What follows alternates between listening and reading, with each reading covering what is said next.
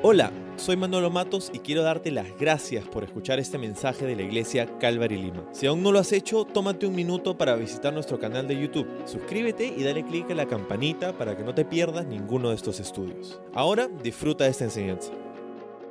Si has venido semanas anteriores y has venido meses anteriores, de repente ya tenemos varios meses en el Evangelio de Lucas y básicamente lo que hacemos es que pasamos a través de un libro de la Biblia, lo consideramos verso a verso, capítulo a capítulo y así vamos yendo semana tras semana, donde dejamos hoy día, retomamos la próxima y así sucesivamente hasta que venga Jesús. No sé si siquiera vamos a poder terminar el Evangelio de Lucas antes de que venga Jesús, como están las cosas, pero eh, donde nos encontramos ahora, Jesús en el capítulo 8 ha estado haciendo algunas cosas muy peculiares. Ha estado de gira, de tour, de viaje y específicamente de gira de predicación. Ha estado yendo a diferentes aldeas ahí en Galilea, en la parte norte de Israel, conversando con personas acerca de el reino de Dios. Ha estado enseñando en sinagogas, ha estado no solamente, no solamente hablando, sino también haciendo milagros, señales, sanando enfermos, echando fuera demonios, calmando tempestades. Ha estado haciendo cosas increíbles. Y ahora, pues, va a seguir haciendo cosas increíbles porque todo lo que hace Jesús es increíble, es maravilloso, es, es, algo que reta nuestra realidad. Y, y en ello encontramos varias lecciones para nosotros sobre, hoy día peculiarmente, la fe versus el temor. Todos nosotros hemos experimentado circunstancias y quizá esta misma mañana nos encontramos experimentando sensaciones que nos dejan ese sentido de, miedo, de temor, De, no saber qué hacer, de no saber cómo reaccionar, de no saber qué decisión tomar.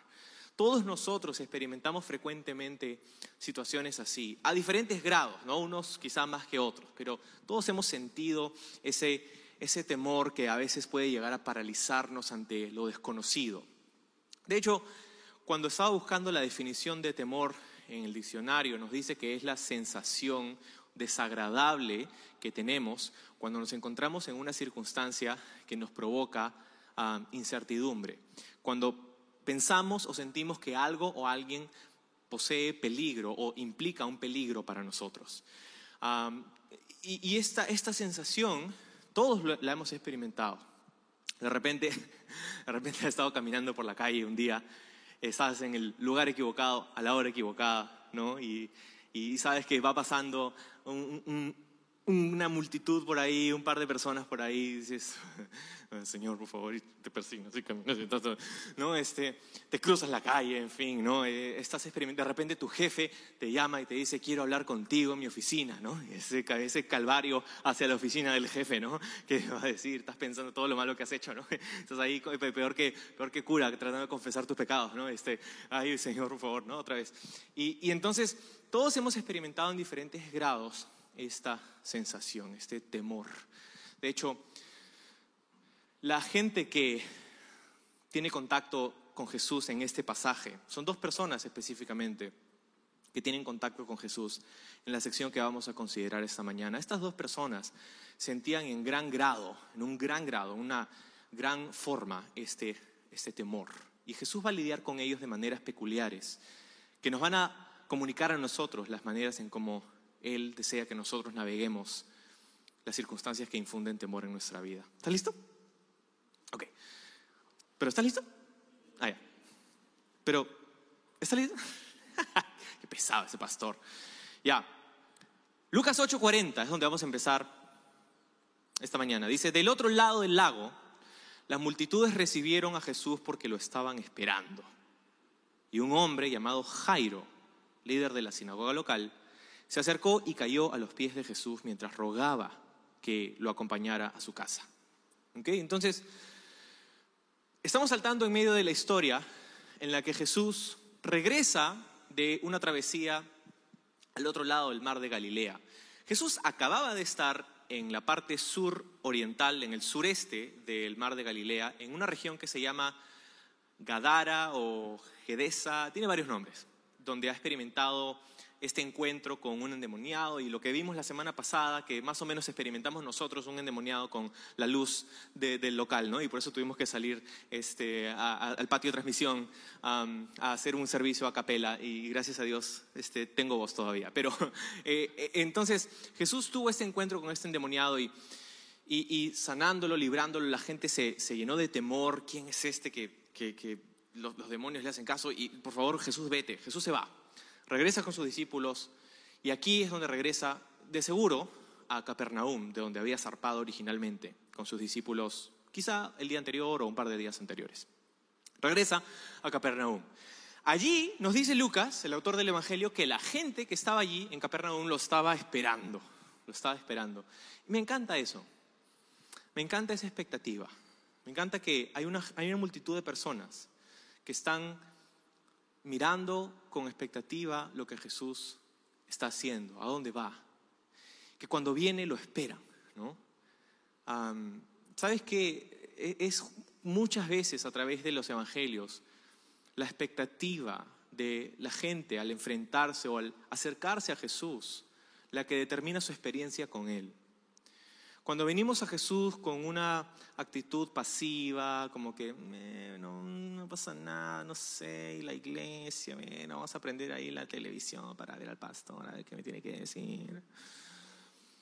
Cuando venimos con una actitud pasiva a Dios, eh, esto usualmente determina la forma en cómo experimentamos a Dios en ese momento, en esa ocasión.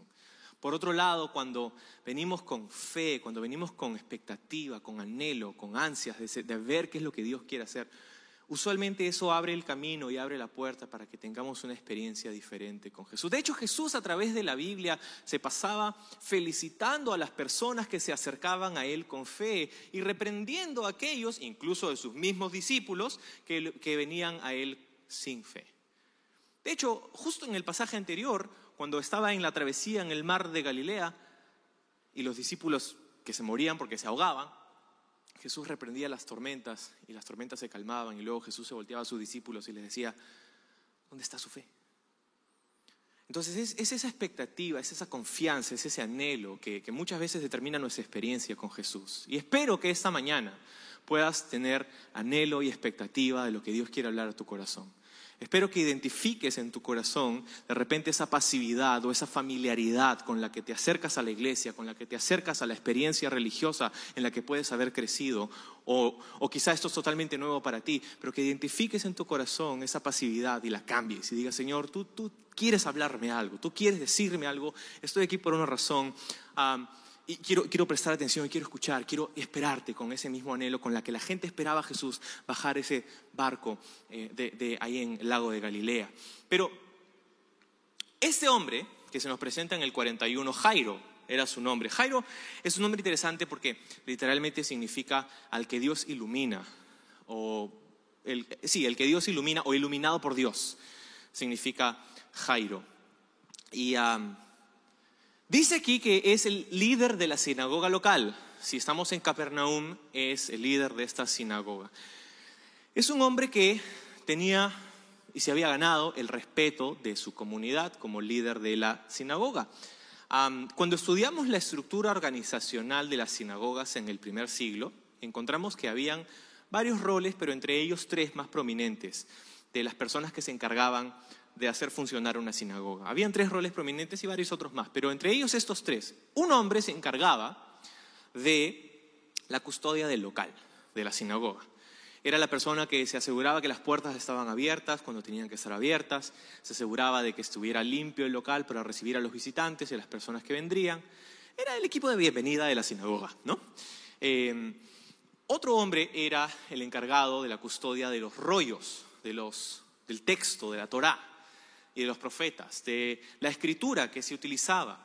Eran unos rollos que, guardaba una familia, un hombre, y, cuando se deterioraban, era el encargado de hacer un nuevo manuscrito o mandarlo a hacer y, y encargarse de que tuvieran todo listo para el día sábado, el Shabbat, que se reunieran, tuvieran todo listo para poder leer y todo lo demás. Ese era el segundo rol. El tercer rol prominente era justamente el que es descrito aquí. El líder eh, de la sinagoga, o principal, como dice otra traducción. La palabra aquí es Arges o Arjos, que es Arjona, no, es este, le significa justamente eso, una persona encargada, la, digamos la cabeza principal de una sinagoga. Y esa persona, su tarea, entre otras, era que pudiera em, programar los, las reuniones de la sinagoga, o sea, el flujo del programa del servicio, lo que pasaba, la liturgia, qué venía antes, qué venía después, quién enseñaba este sábado, quién enseñaba el próximo. Eso, esa programación es la que hacía esta persona. Lo que nos dice algo muy interesante, porque si atamos los cabos, Jairo es quien hace la programación de las enseñanzas de la sinagoga en la que Jesús, por meses, ha venido enseñando sábado tras sábado. Lo que significa, si me sigues un ratito más, que Jairo está altamente familiarizado con Jesús. Jairo conoce a Jesús. Él probablemente fue el que invitó a Jesús a compartir en un primer lugar en la sinagoga. El que escuchó que venía un, rabino itinerante y le dijo, hey, ¿por qué no vienes a enseñar a nuestra sinagoga? Él es probablemente quien contactó originalmente a Jesús para que estuviera ahí enseñando sábado tras sábado mientras se quedaba Jesús en Capernaum. Entonces, ¿por qué te cuento todo esto? Porque lo curioso para mí en medio de todo es que no es sino hasta este momento que aprendemos de la existencia de Jairo. Después de meses. ¿Por qué aprendemos de Jairo ahora? Bueno, lee lo que dice el verso 42. Hablando de Jairo, dice, su única hija, que tenía 12 años, estaba muriendo. Mientras Jesús iba con Jairo, dice, las multitudes lo rodeaban. Entonces, esta es la razón por la que recién ahora aprendemos de la existencia de Jairo. ¿Por qué? Porque antes Jairo ha estado familiarizado con Jesús. Antes Jairo era un simpatizante de Jesús. Antes Jairo estaba, era parte de la multitud. Pero ahora Jairo tiene un problema. Un gran problema. Un problema que lo lleva a la desesperación. Y es en su desesperación que quizá por primera vez busca a Jesús de rodillas. Y es la primera vez que lo conocemos en la narrativa bíblica. Eh, y eso te decía que me parece muy curioso porque es muy similar a nosotros, ¿no? es muchas veces con nosotros que, llegamos, nos dejamos llevar hasta el punto de la desesperación para finalmente voltear a Dios, para finalmente arrodillarnos delante de Él, para buscar su misericordia, su intervención en nuestra vida. Muchas veces es hasta, que llegamos al, fondo del pozo que nos damos cuenta lo mucho que necesitamos a Dios. Y, y no te lo digo para juzgar o condenarte de alguna manera, porque de hecho la respuesta de Jesús es increíble, ¿no? No sé si te diste cuenta, casi pasa desapercibido, pero en el verso 42 que leíamos dice, su hija tenía 12 años, Jairo le había rogado que vaya con él. Dice al final del 42, mientras Jesús iba con Jairo, las multitudes lo rodeaban. Lo que quiere decir que evidentemente Jesús había accedido a la petición y la súplica de Jairo. Dice, mientras Jesús andaba con él. O sea, estaba yendo a su casa, estaba accediendo a lo que Jairo le había pedido, que era qué cosa, ve a mi casa, ven a mi casa y haz algo por mi hija. ¿No? Entonces, me parece eso curioso porque Jesús accede a la petición y la súplica de Jairo, quien busca a Jesús con una motivación secundaria. ¿Te das cuenta? Él busca a Jesús y se postra delante de él porque está desesperado, porque su hija está muriendo, se dice. Y, quiero que por un momento te pongas en los pies de Jairo porque tiene 12 años y es su única hija. todos los padres sabemos el amor que podemos sentir hacia nuestros hijos. Es una cosa indescriptible y, lo siento por los que no son padres que, tenga que decirlo, pero, pero, hasta que no lo vives no lo conoces. Y, eso es lo que Jairo sentía por, por su hija. Hija que no sabemos cuánto tiempo había estado enferma, pero está al punto de la muerte, lo que quiere decir que ha pasado un proceso. Quizá sufrió un accidente, quizá una enfermedad degenerativa, quizá un mal congénito o algo, no sabemos qué. Y no sabemos tampoco cuánto tiempo Jairo había pasado tratando de sanarla. No sabemos qué tratamientos había hecho, qué medios había buscado, pero por lo que vemos en el texto, Jairo está desesperado, al punto de tender en un cordel su reputación y humillarse e hincarse delante de un rabino, quienes los líderes religiosos en Jerusalén y en todo Israel todavía no, no pues estaban muy seguros de quién era y, y ya había cierta hostilidad en contra de Jesús. Entonces, para un líder religioso como era Jairo, postrarse delante de un rabino de Nazaret era una cosa súper humillante. Entonces, eso nos, nos indica que estaba desesperado. Estaba desesperado como cualquier padre hubiera estado o estaría desesperado en esa circunstancia. Si hay alguien que pueda hacer algo por mi hija. Y te dije que era curioso, ¿no? Porque Jairo había visto a Jesús sanar a otros. Pero es hasta este punto, hasta el punto de, eh, justo en el momento de su desesperación, que Jairo recién dice, Jesús, haz algo por mí, haz algo por mi hija. Y te decía, pues es como nosotros, porque muchas veces nos permitimos llegar hasta este punto para buscar a Jesús. Sin embargo, Él no lo regaña ni lo reprende. Jesús simplemente accede a su petición. ¿Por qué? Esto no quiero que lo pierdas de vista. Porque Jesús es misericordioso para con todos los que le buscan de verdad, aunque tengan una motivación escondida aunque tengan una motivación secundaria. ¿Por qué? Porque es en el camino que Jesús endereza nuestras motivaciones. Y eso es lo que va a pasar con Jairo. Entonces,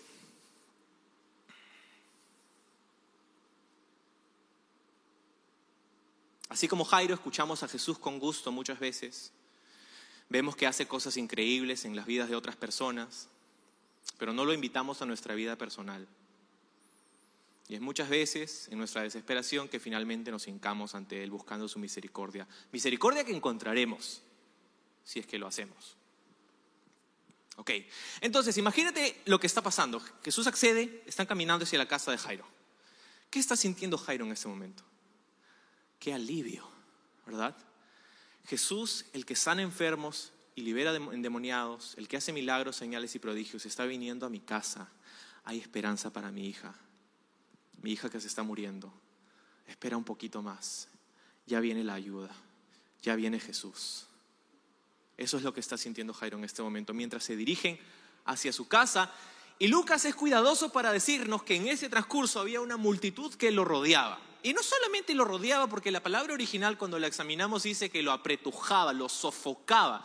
Es la misma palabra que usa Lucas unos versículos más arriba cuando dice la semilla, ¿verdad? Esa semilla que era sembrada en un terreno donde había malas hierbas y las malas hierbas crecen y sofocan la buena semilla. Esa es la misma palabra. Sofocaban a Jesús. Era una, un tumulto de personas, un ajetreo. No había distanciamiento social. Estaban todos ahí, Jesús, Jesús, imagínate todo eso. Okay. 43 dice, una mujer de la multitud hacía 12 años que sufría una hemorragia, continua. 12 años, curioso, ¿no? Los mismos 12 años que tenía la hija de Jairo. Y no encontraba ninguna cura. 44 dice, acercándose a Jesús por detrás, le tocó el fleco de la túnica y al instante, dice, la hemorragia se detuvo. Ok, entonces estamos en medio del desfile, en medio de la procesión, ¿no? Es literalmente el Señor de los milagros. El Señor de los milagros. Está llegando a la casa de Jairo en medio de todo ese tumulto, rozándose con un montón de personas.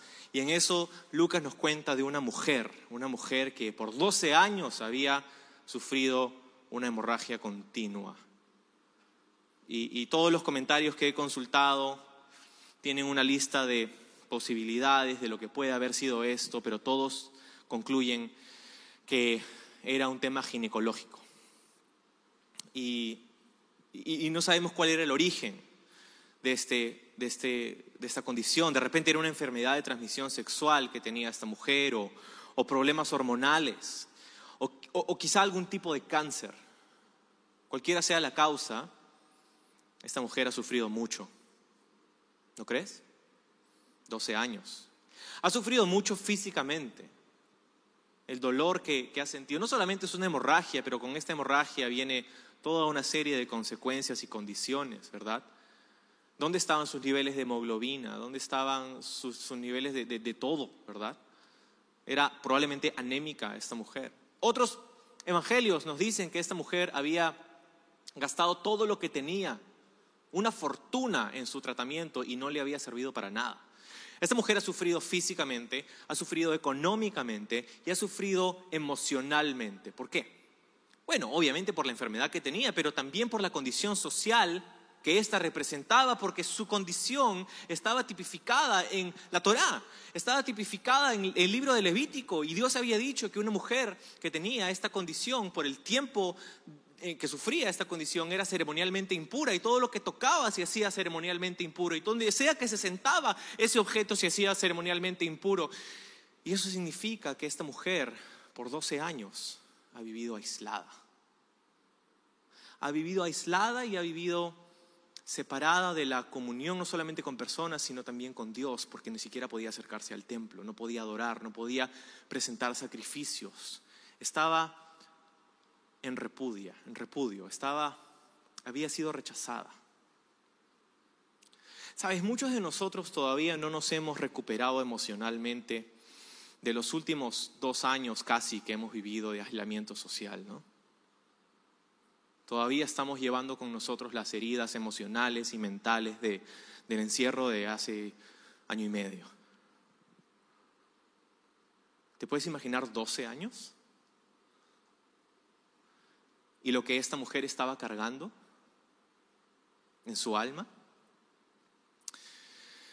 Marcos, que también nos cuenta en su evangelio este episodio, nos dice que esta mujer se acercó, se escabulló pensando, si tan solo puedo tocar el borde de su manto, entonces puedo ser sana. Si tan solo puedo tocar el borde o el fleco, como dice esta traducción de su manto. Para que esta mujer haya llegado a este lugar, tiene que haber pasado en medio de una multitud, probablemente disfrazada, probablemente pretendiendo ser otra persona, escabulléndose, pasando en medio de la multitud, con vergüenza, pero con desesperación, buscando a Jesús. No importa que hayan 20, 40, 100, 300 personas, voy a llegar hasta allí, hasta tocar por lo menos el borde de su manto. Y esa declaración es interesante porque eso denota que ella tenía fe. Quizá era una fe inmadura, al pensar quizá supersticiosamente que el borde de su manto tendría algún tipo de poder, cuando nosotros sabemos que no tiene nada que ver el borde de su manto, sino es la persona de Jesús. Quizás su fe era inmadura, pero ¿quién soy yo para juzgar su fe? Ella se acerca a Jesús con determinación y toca el borde de su manto, lo que es curioso porque el borde de su manto era una parte específica en la indumentaria de un hombre judío. era, de hecho, no una ocurrencia de las personas en ese entonces, sino era algo que Dios había tipificado, había escrito para ellos en la ley. De hecho, en el libro de Números, capítulo 15, se nos dice que Dios le dice a su pueblo que las personas tendrían que hacerse, como parte de su túnica, unos flecos especiales en los bordes de su, de su manto, que tenían que tener un cordón azul, cuatro, de hecho, dos en cada lado. Y, um, esto tenían que llevarlo consigo. Y la razón es que Dios dice ahí en números 15 que estos flecos servirían como, una, como un recordatorio para ellos, visual, de que aunque ellos caminaban por la tierra, debían poner su mirada y su atención en el cielo, en el Señor.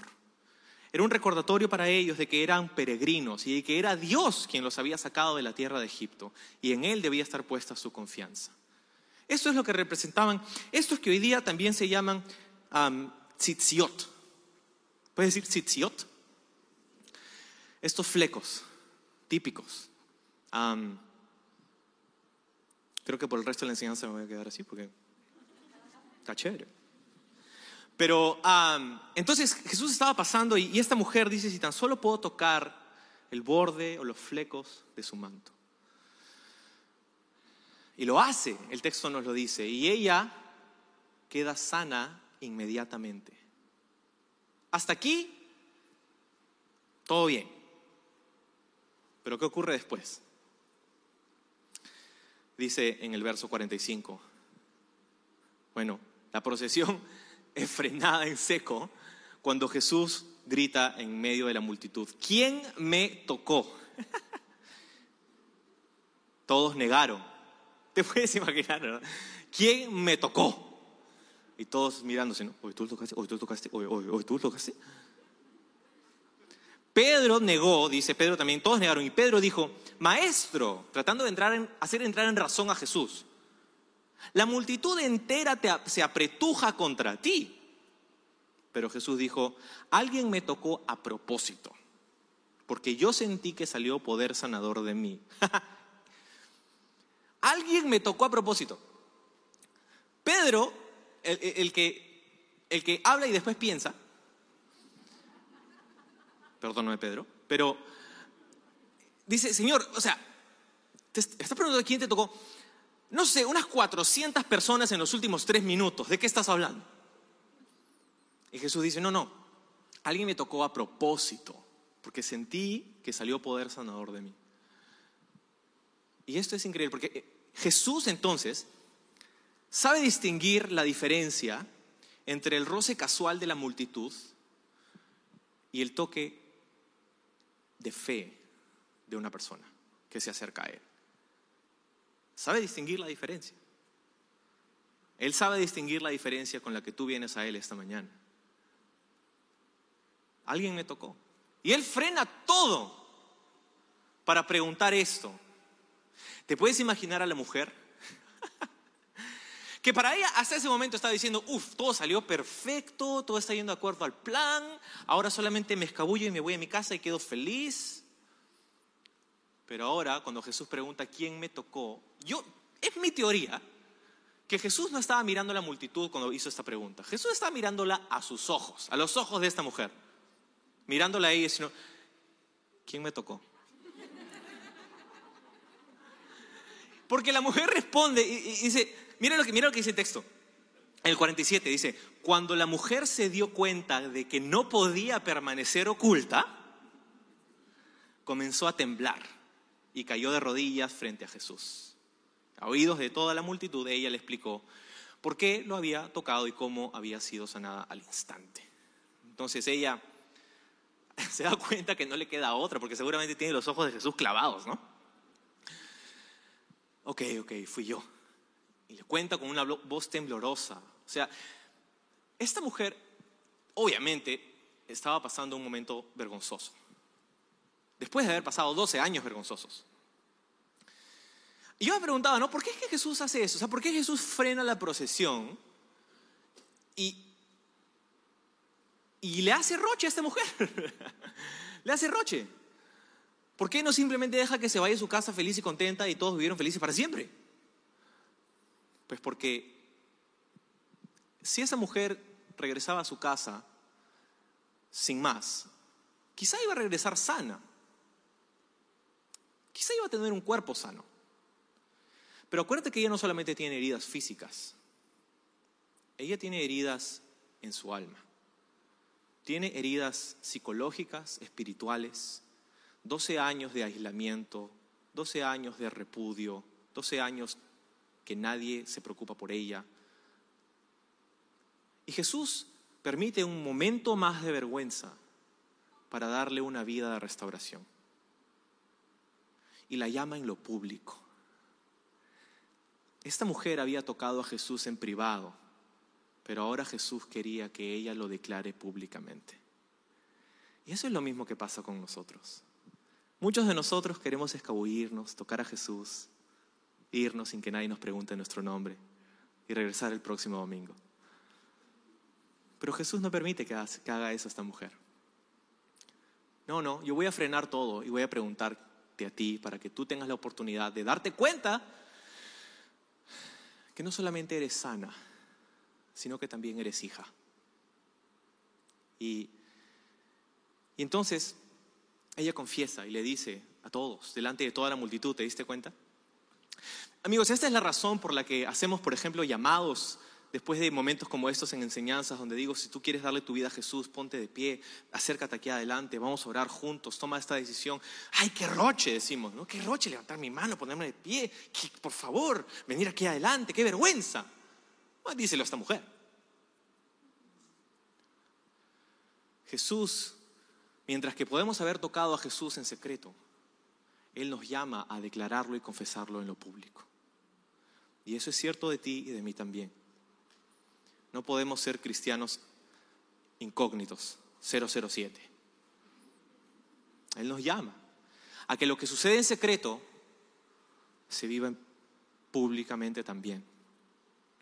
Y ese es el orden correcto.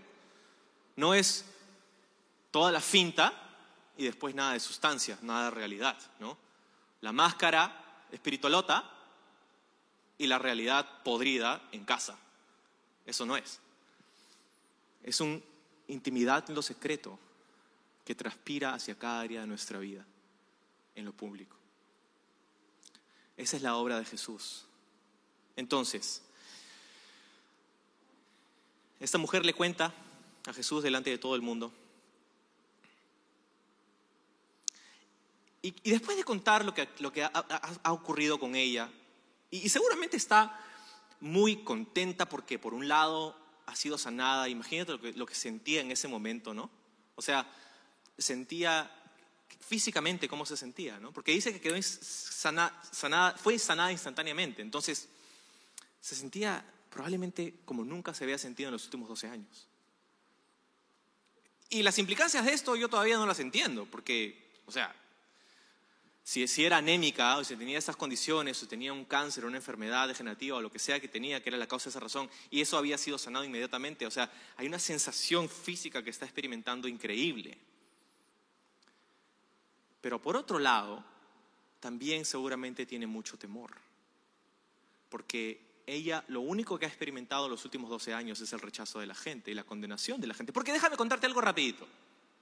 Y para eso me voy a quitar esto porque me calor Este, lo que pasa es que en esos días, ese tipo de condiciones, culturalmente, había un estigma detrás de esto. Y la gente pensaba que esta mujer, o cualquier mujer que estaba pasando por algo así, estaba recibiendo un castigo de parte de Dios. Que, era, una maldición divina por algo que estaba mal en su vida. Eso era eh, lo que se pensaba tácitamente, era lo que la cultura de ese día creía acerca de ese tipo de maldad, de condición. Entonces, lo que ella está esperando de parte del rabino, de Jesús, es una reprensión. ¿Quién te has creído tú para tocarme a mí? Porque acuérdate que todo lo que la mujer tocaba era ceremonialmente impuro. Entonces, ¿cómo te atreves? Eso era más o menos lo que yo creo ella estaba esperando escuchar. Pero ¿qué es lo que de hecho escucha? Que Jesús le dice. Mira el 48. Dice, hija, le dijo Jesús, tu fe te ha sanado. Ve en paz. En una simple y corta frase, Jesús sana su alma. Primero le dice hija, lo que implica una relación de ternura, de amor, de hecho, la palabra que usa aquí, hija, que se traduce como hija, es la única vez que Jesús, aparece muchas veces en el Nuevo Testamento, pero la única vez que sale de la boca de Jesús es aquí. Hija. a una mujer que probablemente le doblaba la edad a Jesús. No lo sé. Pero le dice hija. Luego le dice, tu fe te ha sanado. Y, lo que Jesús quería que ella supiera, aparte de, de cuál era el corazón de Dios para ella, ¿verdad? El corazón de Dios para ella era, tú eres mi hija y yo te amo. Tu fe te ha sanado. Esa fe, a veces hemos dicho hace un ratito, ¿no? Una fe inmadura y podemos criticar su fe y cómo va a pensar que el fleco tiene poderes. Jesús le dice, no, no, tu fe te ha salvado. Jesús recomienda o celebra su fe.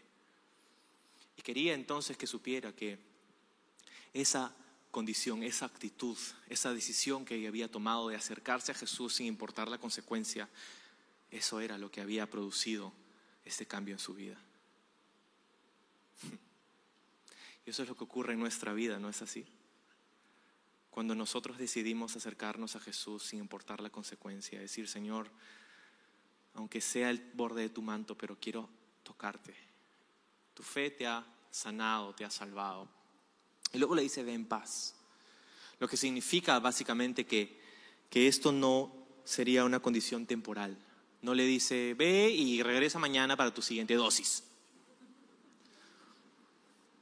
No, le dice, ve en paz. Esta es una condición permanente, por no sé cuánto tiempo, pero ve en paz. Puedes ir con paz a tu casa. ¡Wow! ¿Y qué significa esto para nosotros? Bueno, es que nosotros venimos muchas veces a Jesús con nuestros problemas, muchas veces también, con nuestro pecado, con nuestras transgresiones. Y pensamos que Jesús, como pensaba esta mujer, no quería nada que ver con nosotros.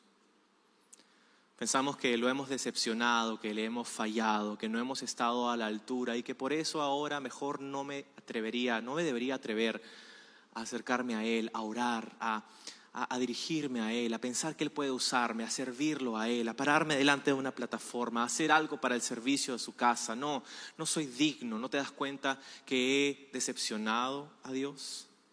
Y hay gente, quizá esta misma mañana, que que está cargando con eso. De repente tú que me estás escuchando tienes años, hasta décadas de repente, cargando eso. Pensando que no eres lo suficiente, pensando que no eres digno, pensando que Dios ya no quiere nada que ver contigo porque lo has decepcionado. Bueno, déjame hacerte ver algo que Jesús le hizo ver a esta mujer. Tú tienes que recordar que el corazón de Dios para ti es de un padre. Tú eres hijo, tú eres hija de Dios. Porque es nuestro Padre, entonces Él tiene misericordia para nosotros. Él está accesible. El libro de Hebreos nos dice que podemos acercarnos con confianza al trono de su gloria, de su gracia, para encontrar la ayuda que necesitamos, el oportuno socorro. Podemos tocar a Jesús por la fe. No vamos a hacerlo a Él inmundo, Él nos va a limpiar a nosotros. Pero huimos, le huimos cuando pecamos porque pensamos pues que le hemos nuevamente decepcionado y, y también quisiera decirte que no puedes decepcionar a alguien que te conoce por completo y aún así te dice que te ama.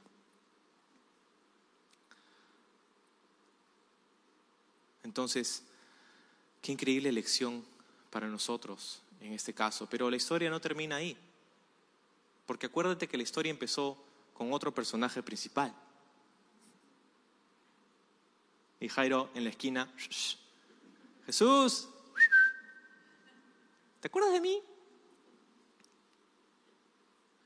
¿Cómo se sentía Jairo en este momento?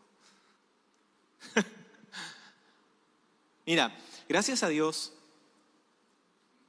mi familia, mis hijos se han mantenido generalmente sanos. Pero han habido un par de ocasiones en donde ambos de mis hijos han tenido un pequeño accidente que ha resultado en que ahora ellos y yo, los tres, compartimos una cicatriz.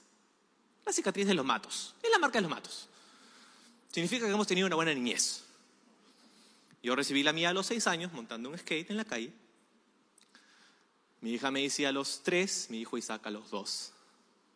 Un día Macy estaba sentada o parada sobre un banquito en el baño lavándose las manos y porque Macy siempre tiene una canción en su corazón estaba bailando y cantando mientras se lavaba las manos y de pronto, como era predecible, se da un paso en falso y se cae del banquito y se cae al piso en el baño y, y su caída es frenada por su mentón, chocando en el muro de la ducha. Y sangre por todas partes, sabemos que es hora de ir al doctor. mi hijo Isaac, hace poco tiempo, eh, mi monito, estaba saltando de un sillón al piso y lo hizo varias veces exitosamente, así que se arriesgó. Vamos a hacer otro movimiento a ver qué pasa. Pero en vez de caer sobre sus manos y pies, cae sobre su mentón. Nuevamente sangre por todas partes, es hora de ir al doctor.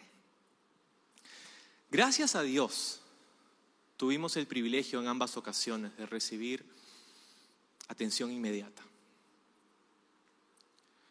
Pero no siempre es así.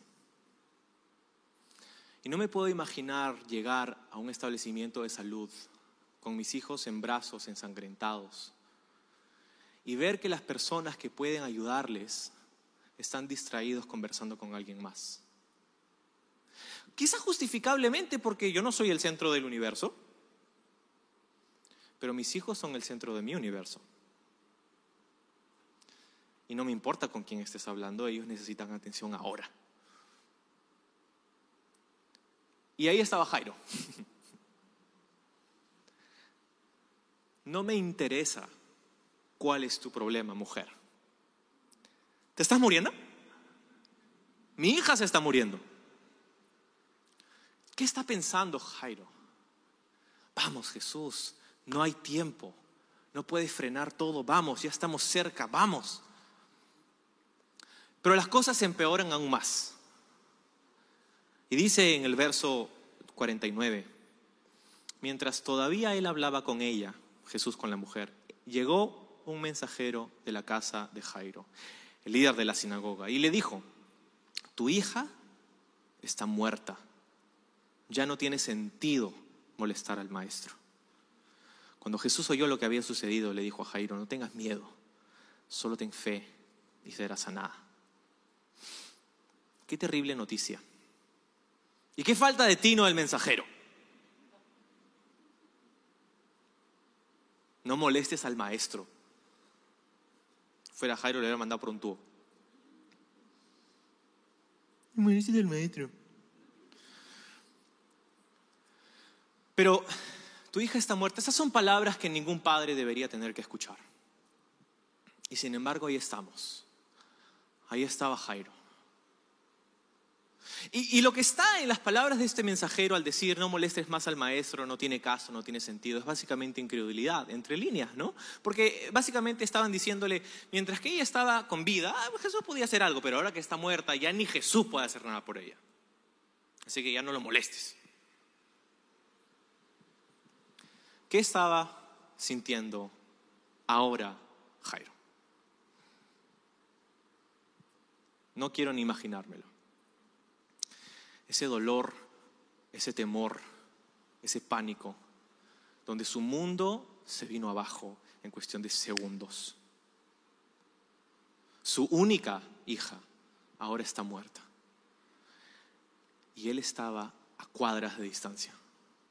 Ni siquiera había estado ahí para despedirse de ella. Y Jesús hablando con una mujer.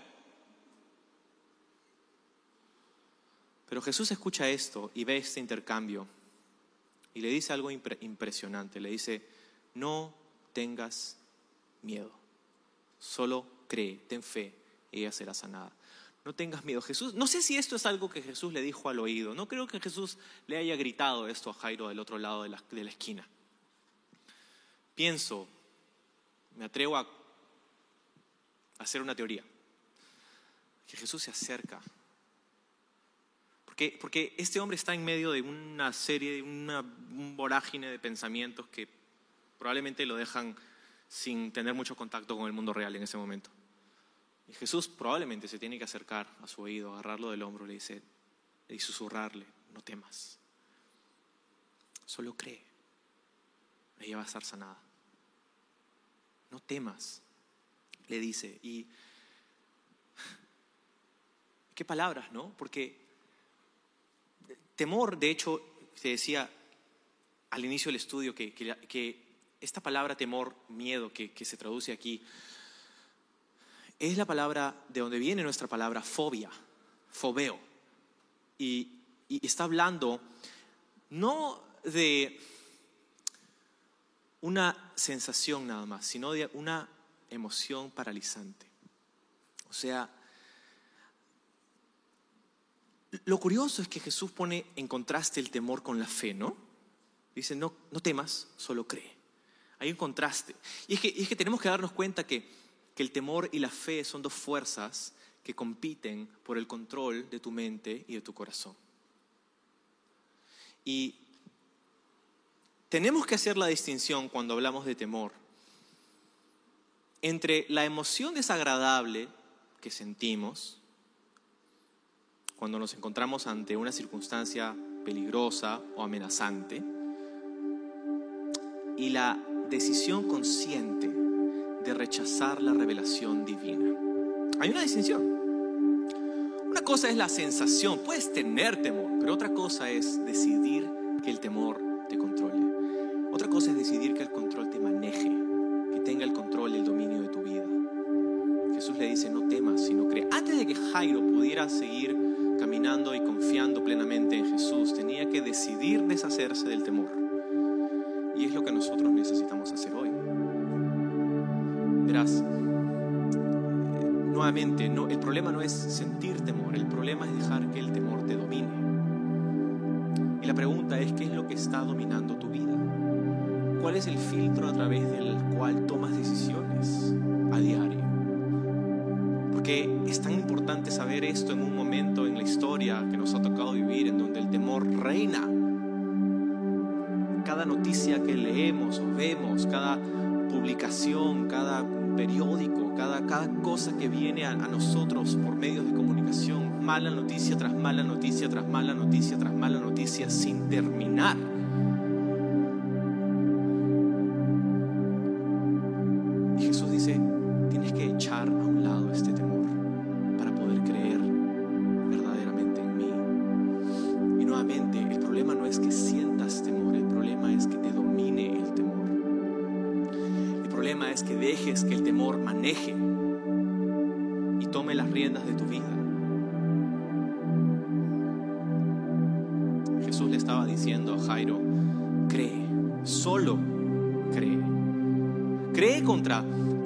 Obstáculos que te dicen que no deberías hacerlo. Jesús, en otras palabras, le estaba haciendo la pregunta, ¿vas a confiar en mí? ¿Me vas a permitir actuar? ¿Me vas a permitir entrar a esa área de tu vida que más te duele para mostrarte quién verdaderamente soy? ¿O me vas a hacer a un lado diciendo es suficiente, no lo quiero más?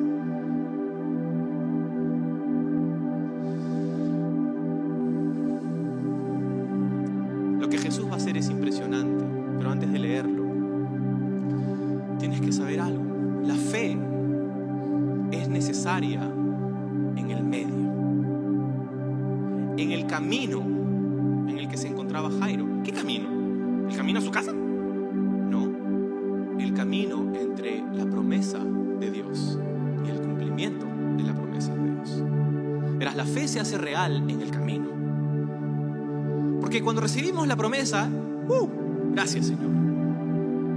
Cuando Dios nos da la promesa, nos sentimos gozosos, esperanzados.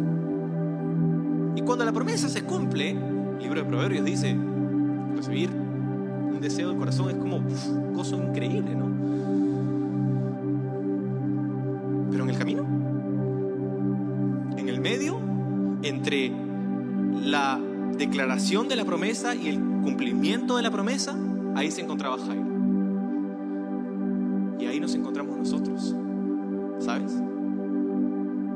Se encontraron los discípulos unos meses después. Jesús les había dicho, yo voy a morir, pero luego voy a resucitar. Voy a morir, pero voy a resucitar. El domingo vino y resucitó y fue gozoso. El viernes, en la madrugada, el jueves, en la madrugada, hubo cierto gozo mezclado con, con dolor con sus discípulos. Pero el sábado,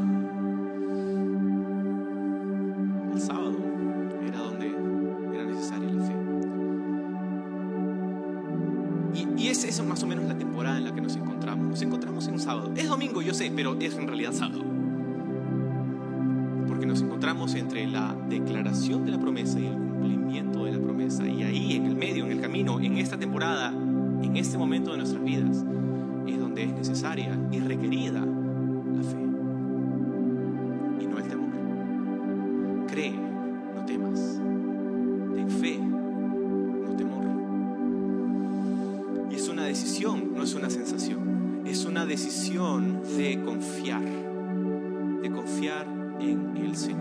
lo que hace, ¿sí? 51 dice, cuando llegaron a la casa, Jesús no dejó que nadie entrara excepto Pedro, Juan, Santiago y el padre y la madre de la niña. Jesús estaba entrando a la casa Dice en el 52, la casa estaba llena de personas que lloraban y se lamentaban. Te puedes imaginar la escena, muy triste. Pero Jesús dijo, dejen de llorar, no está muerta, solo duerme. La multitud se rió de él porque todos sabían que había muerto. Entonces dice, Jesús la tomó de la mano y le dijo en voz fuerte, niña, levántate. En ese momento le volvió la vida y se puso de pie enseguida. Entonces Jesús les dijo que le dieran de comer a la niña. Sus padres se quedaron conmovidos, pero Jesús insistió que no le dijeran a nadie lo que había ocurrido.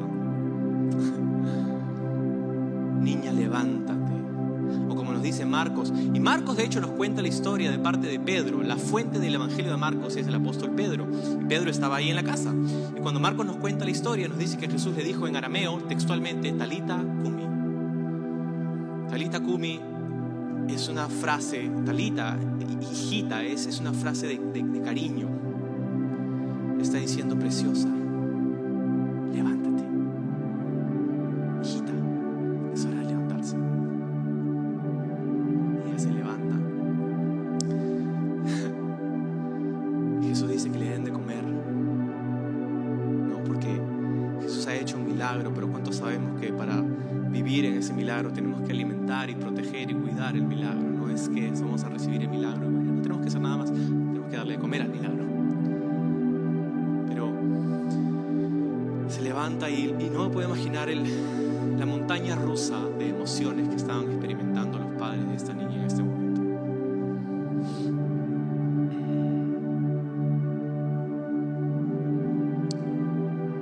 Quiero decirte cuatro cosas para terminar. Rapidito. Este texto nos enseña un montón de cosas, pero si pudiéramos tomar algo para nosotros esta tarde. Número uno, este pasaje nos enseña que Jesús gobierna sobre todo. Jesús gobierna sobre todo. En este capítulo hemos aprendido que Jesús es el amo y Señor del imponente poder de la naturaleza. Decir las tormentas, cálmate y se calma. Hemos aprendido que Jesús es amo y Señor también del mundo sobrenatural, no solamente el mundo natural, sino también del mundo espiritual y de las tinieblas, donde los demonios le suplicaban a Jesús que le dé permiso para hacer algo. Tú eres el Hijo del Dios Altísimo, gritaban los demonios.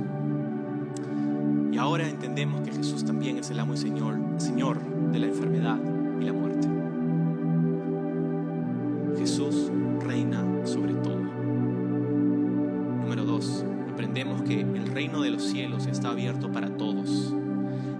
Los cielos está abierto para todos. Si algo nos demuestra este pasaje es que Dios desea obrar en todo aquel que lo busca de verdad, tanto en una mujer marginada como en un hombre privilegiado.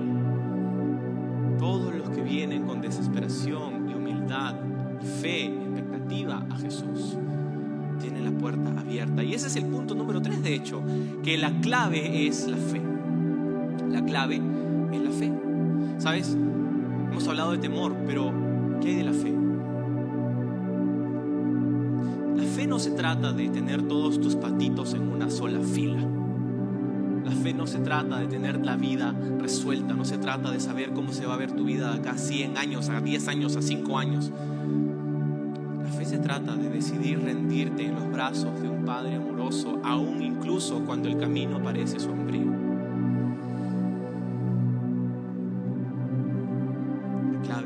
Y finalmente tú y yo nos tenemos que reconocer en este pasaje que la muerte no es el fin. La muerte no es el fin. Todos vamos a llegar al final de nuestro viaje en esta tierra con debilidad probablemente.